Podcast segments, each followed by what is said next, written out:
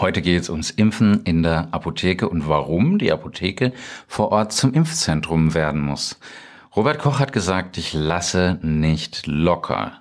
Und das sage ich auch als Jan Reuter. Ich lasse nicht locker. Wir brauchen einen direkten Zugang zum Impfen. Wir brauchen höhere Impfquoten. Wir sehen, wozu das führt in den Ländern, wo wir höhere Impfquoten haben. Wir erreichen nämlich Menschen, die sich sonst nicht hätten impfen lassen. Und ich sehe, dass eben in Italiens Apotheken es grünes Licht gegeben hat für die Covid-19-Impfungen. Also bin ich hier sehr, sehr optimistisch und pro Impfen, ja, auch in der Apotheke. Und das ist natürlich ein Thema. Wir haben da extrem viel wissenschaftlichen Background auf der einen Seite, auf der anderen Seite mehr Emotionen denn je.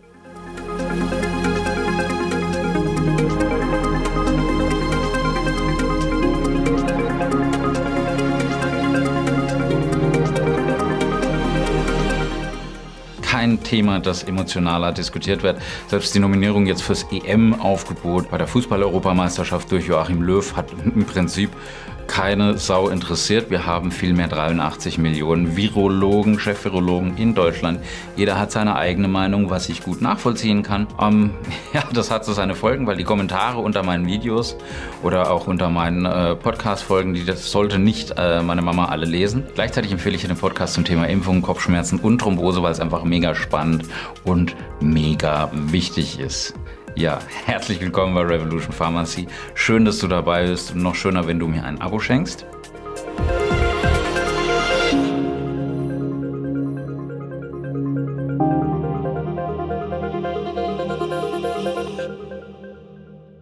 Ja, Impfstoffe, das ist so ein Punkt, äh, wenn man das mal rein wissenschaftlich betrachtet, die sind äußerst kostengünstig. Man sagt ja immer Big Pharma, ähm, es ist wirklich äußerst kostengünstig im Vergleich zu Folgeerkrankungen, die dann sehr viel teurer zu behandeln sind. Die geben gleich Kindern einen gesunden Start ins Leben. Wir haben äh, ganz viele Kinderkrankheiten ausgerottet in den letzten Jahrzehnten, im letzten Jahrhundert. Da werden auch pädagogische Grundlagen von ganzen Gesellschaften unterstützt. Es werden Millionen von Menschenleben gerettet. Und weil Impfungen eben so wirksam sind, siehst du einfach die positiven Wirkungen leider nicht. Und das ist die traurige Ironie. Unsere Großeltern, also meine Großeltern, die haben immer noch Angst gehabt, dass mein Papa, dass meine Mama mit Kinderlähmung oder was eben Ähnlichen aufwachsen müssen, was äh, heute gar nicht mehr vorstellbar ist. Und durch Impfung werden zwei bis drei Millionen Todesfälle pro Jahr verhindert. Das ist äh, Hamburg und München zusammen. Ja, zwei bis drei Millionen. Das heißt, je erfolgreicher die Impfungen sind, desto mehr äh, und so schlechter das Marketing fürs Impfen, weil keiner über die positiven Resultate spricht. Ja? Und trotzdem wollen die Ärzte, und das begrüße ich sehr, gegen die niedrige auch Influenza-Impfquote vorgehen. Kein Mensch äh, oder die allerwenigsten wollen sich gegen Grippe impfen lassen. Die Impfbereitschaft ist da seit Jahren rückläufig und ich bin froh, dass hier die Ärzteschaft sehr, sehr viel tut, damit geimpft wird.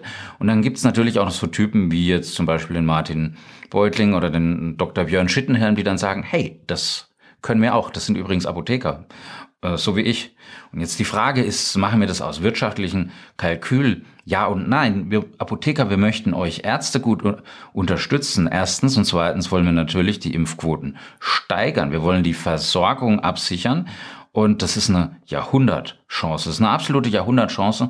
Einfach durch die gewünschte Durchimpfungsrate. Wir müssten in Deutschland, das muss man sich mal auf der Zunge zergehen lassen, neun Millionen zusätzliche Impfdosen an den Mann bzw. an die Frau bringen. Das wäre pro Apotheke etwa 470 Kontakte und das ist machbar. Das ist machbar, das ist dann sogar relativ leicht machbar und das sind eben die, die sonst eben nicht geimpft werden, nicht die man dann der Arztpraxis wegnimmt. Es geht nicht darum, dem Arzt äh, irgendwas wegzunehmen, das, das wollen wir überhaupt nicht. Aber das sind dann eben die, die man dann auch gleich zum Arzt schicken. Das tut dann der Praxis auch nicht weh und das stärkt dann eben die Zusammenarbeit von Apotheken und Praxen und Pflegediensten, wo wir im Moment sehen, dass das sehr, sehr fantastisch läuft. Da wird ja immer sonst ein heißer ähm, Ofen aufgemacht, da wird gesagt, ja, das, die, die arbeiten alle gegeneinander. Nein, tun die nicht tun die weiß Gott nicht. Und das stärkt dann auch die Verhandlungsposition gegenüber der Politik, was wichtig ist, weil nur mal so Just saying, stell dir mal vor, man hätte diese ganze Impfbeschaffung, Verteilung und Logistik einfach in die Hände der Ärzteschaft, der Apothekerschaft und äh, der Bundeswehr gelegt. Wir wären heute schon dramatisch viel weiter. Und wenn dann der Arzt jetzt erstmal sagt, hm, der Apotheker will jetzt impfen, würde ich auch mal sagen, pff, macht das wirklich Sinn? ja, es macht Sinn. Wir sehen in den USA die Minute Clinics, ähm, da wird richtig Gas gegeben. Ähm, Präsident Biden sagt Shots in the arms and money in the pockets und es funktioniert. Die Impfrate ähm, geht da wirklich hoch. Und wenn es am Flughafen geht oder wenn es am Ikea sogar geht, dann geht es auch in Beratungszimmer einer Apotheke. So ein Beratungszimmer ist seit vielen Jahren in der Apotheke äh, vorgesehen. Pflicht durch die Apothekenbetriebsordnung, aber das ist ja nur ein winzig kleines Detail, weil ähm, Impfende Apotheker gehören heute schon fast zur Normalität.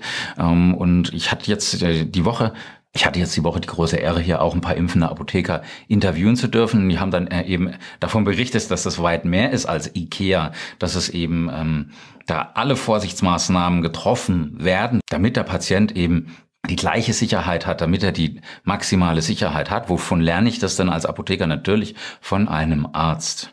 Die Ärzte, die übrigens am meisten impfen, sind äh, Kinderärzte, weil dann eben da dieser Impfplan ist und die Kinder, die ähm, denen tut es sehr, sehr gut und die äh, meisten Kinder sind eben noch keine Impfgegner, wie es dann später bei den Eltern ist. Und Nichtsdestotrotz muss ich immer dann wieder mal feststellen, dass Ärzte dann auch so Apothekerfortbildungen stoppen. Die sagen dann, na ja, wenn dann die Mutter mit dem Kind vom Arzt mit dem Erlkönig im Nacken alleine, die alleinerziehende Mutter auf dem Weg zur Apotheke geht, dann soll man übers Dispensierrecht geben, also der Arzt soll die Medikamente verteilen. Ja und nein. Ich sage, das eine funktioniert nicht ohne das andere. Natürlich ist im Moment das Impfen ausdrücklich verboten. Das ist ein Eingriff in die körperliche Unversehrtheit der Patientinnen und Patienten. Das ist eine invasive ärztliche Tätigkeit und es bedarf einer ärztlichen Überwachung. Aber Ausnahmen bestätigen eben die Regel. Und es zeigt sich eben hier in vielen Ländern, da wo es eben schon funktioniert, dass es auf dem höchsten Level geht, dass eben dass es eben auch schneller geht und dass eben viel bessere Impfquoten erzielt werden. Mal ganz im Ernst, habt ihr eine Vorstellung? Hast du eine Vorstellung, wie viele Patientinnen mich jeden Tag fragen, ob ich die nicht impfen könnte? Und zwar jetzt, und zwar äh, sofort bei mir in der Apotheke. Und ähm, diese Frage kriege ich nicht ein oder zwei oder dreimal gestellt, sondern mindestens zehn bis zwanzig Mal. Also die Frage ist einfach, was können wir denn gemeinsam machen als Ärzte und Apotheker? Weil ich als Apotheker kann keinen Arzt ersetzen, ein Arzt kann mich als Apotheker nicht ersetzen. Und da geht's ja nicht um Kompetenzgerangel äh, und um den Rückfall in alte Revierkonflikte. Das behindert uns nur. Es geht um den Patienten und der Patient ist die oberste Instanz und das soll immer so sein und das wird sehr oft gerade ähm, im politischen Kontext völlig hinten angestellt und vergessen. Und 50 Prozent äh, von den Befragten von der repräsentativen Studie vom Marktforschungsinstitut Apinio hat angegeben, ich bin bereit, mich in der Apotheke impfen zu lassen. Und das verstehe ich gut. Und viele unserer Kunden können überhaupt nicht verstehen, warum ich nicht impf. Gerade auf dem Land. Ich fahre jetzt wieder nach Rot am See zu meiner zweiten Impfung. Nach Rot am See von, von Waldürn aus. Also da fahre ich äh, weit über eine Stunde und ähm, ich bin dankbar, dass ich dahin darf, aber es wäre theoretisch doch auch möglich, das in Waldürn äh, zu veranlassen. Wie kann sowas funktionieren? Da muss es natürlich einen Goldstandard geben, wenn Ärzte und Apotheker gemeinsam impfen, weil wenn es hier keinen Goldstandard gibt, dann können wir es nämlich auch gleich bleiben lassen. Wir brauchen Punkt Nummer eins natürlich maximale Sicherheit. Wir Apotheker, wir müssen die Leitlinien von den Ärzten übernehmen. Wir müssen uns qualifizieren und dann auch für einen sehr, sehr unwahrscheinlichen Notfall vorbereitet sein. Das nehmen wir sehr ernst. Dann, Punkt Nummer zwei, ist es natürlich wichtig, dass wir die Patienten vorqualifizieren. Weil die Impfung in der Apotheke nur mit entsprechender Freigabe eben und auch wenn ich den Patient als Nicht-Risikopatient einstufen kann, nur dann darf die erfolgen. Weil wenn das jemand ist, der eh schon multimorbid ist, der 20 verschiedene Medikamente nimmt, dann ist es klar, dass das äh, natürlich nur ein Arzt dann leisten kann oder unter ärztlicher Aufsicht erfolgen kann.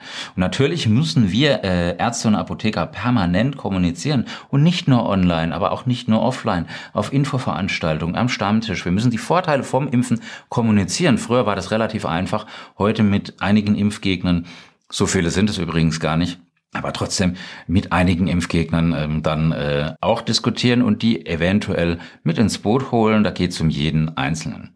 Wichtig ist auch dann Punkt Nummer vier, dass so ähm, eine Impfung in der Apotheke digital organisiert ist, wie es eben der Dr. Björn Schittenhelm in ähm, Polsgerlingen macht. Da müssen eben Patient, Praxis und Apotheke auch digital vernetzt sein. Ich brauche eine Terminvergabe, ich brauche einen Impfausweis, eine Immunkarte, ich brauche die Verfügbarkeit vom Impfstoff und, und, und. Ich darf aber auch nicht vergessen, dass ich Lösungen für Ältere brauche. Und die dürfen mir einfach nicht ähm, liegen lassen, weil das heißt, ich als Apotheker möchte von euch Ärzten lernen, ich möchte aber auch, auch von euch Patienten lernen und so einen Impfstoff mal überhaupt zuzubereiten oder aufzuziehen, das sind pharmazeutische Tätigkeiten, was ich als Apotheker euch Ärzten und MTAs auch ähm, beibringen kann, damit das noch sicherer funktioniert. Deswegen will ich einfach, dass wir diese Punkte Schritt für Schritt erörtern. Was äh, sehr interessant ist, die Leute, die befragt worden sind, also 50 Prozent, die sich impfen lassen würden, die würden jährlich zur Grippeimpfung in die Apotheke gehen und würden auch die Covid-19-Impfung in der Apotheke gerne über sich ergehen lassen. Das, was eben saisonal stattfindet. Und dass das dem einen oder anderen Arzt natürlich ein Dorn im Auge ist, das ist verständlich. Aber wenn ich jetzt nur durch die Patientenbrille sehe, dann ist die Antwort eindeutig. Dann ist die Antwort eindeutig, weil die Impfraten, die haben sich in den Ländern, wo Apotheker impfen dürfen, positiv entwickelt, deutlich positiv entwickelt. Die Akzeptanz nimmt zu und die Verfügbarkeit von Impfungen äh, nimmt auch zu. Jetzt die Frage, ist das dort ein Sicherheitsproblem in anderen Ländern, in der Schweiz oder in den USA?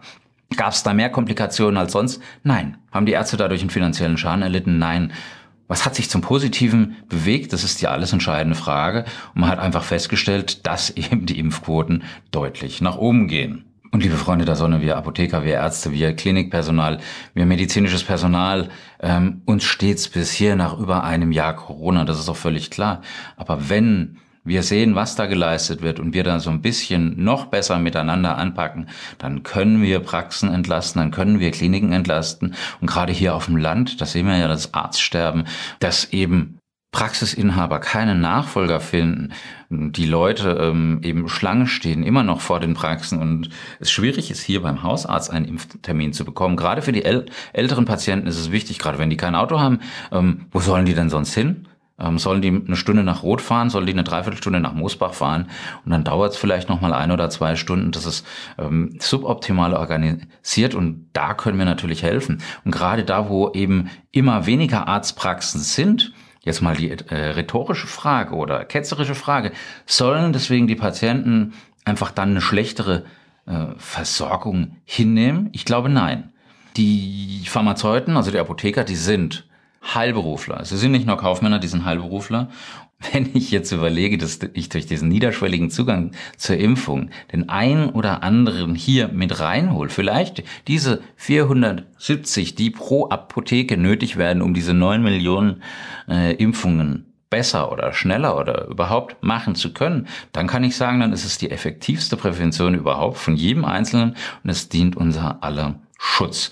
Und jetzt Mal so an die Ärzte, wie läuft's gerade so in der Praxis mit dem Patienten? Da ist nicht so viel Kapazität und top frei. Ja? Wir können vorübergehend sehr, sehr viel schaffen. Wir sehen zum Beispiel aus einem Projekt von Nordrhein-Westfalen, dass hier ähm, ein Impfangebot, ein zusätzliches in den Apotheken gab, sich äh, gegen Grippe impfen zu lassen. Und die wissenschaftlichen Auswertungen, die haben eindeutig gesagt, dass hier der Trend in die richtige Richtung geht. Und wenn jetzt im Laufe vom Sommer es Wer weiß, es kann tatsächlich sein, es ist nicht unwahrscheinlich, dass es ein Überangebot an Impfstoffen gibt, das verimpft werden muss.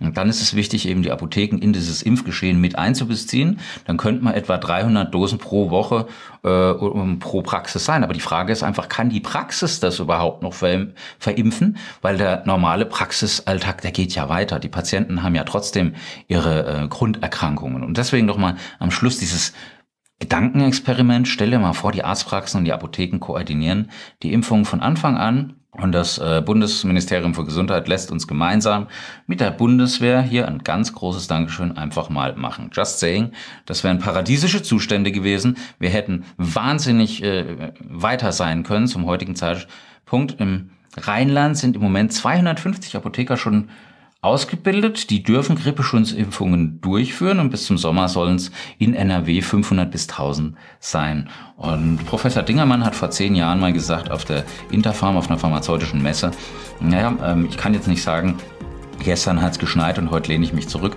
Die nächste Pandemie wird kommen und deswegen an meiner Stelle hier ganz klar die Aussage, ich bin pro Impfen in der Apotheke gemeinsam mit der Ärzteschaft und ich lasse nicht locker. Am anderen Ende war der Jan. Zieht die Mundwinkel nach oben. Love. Peace. Bye.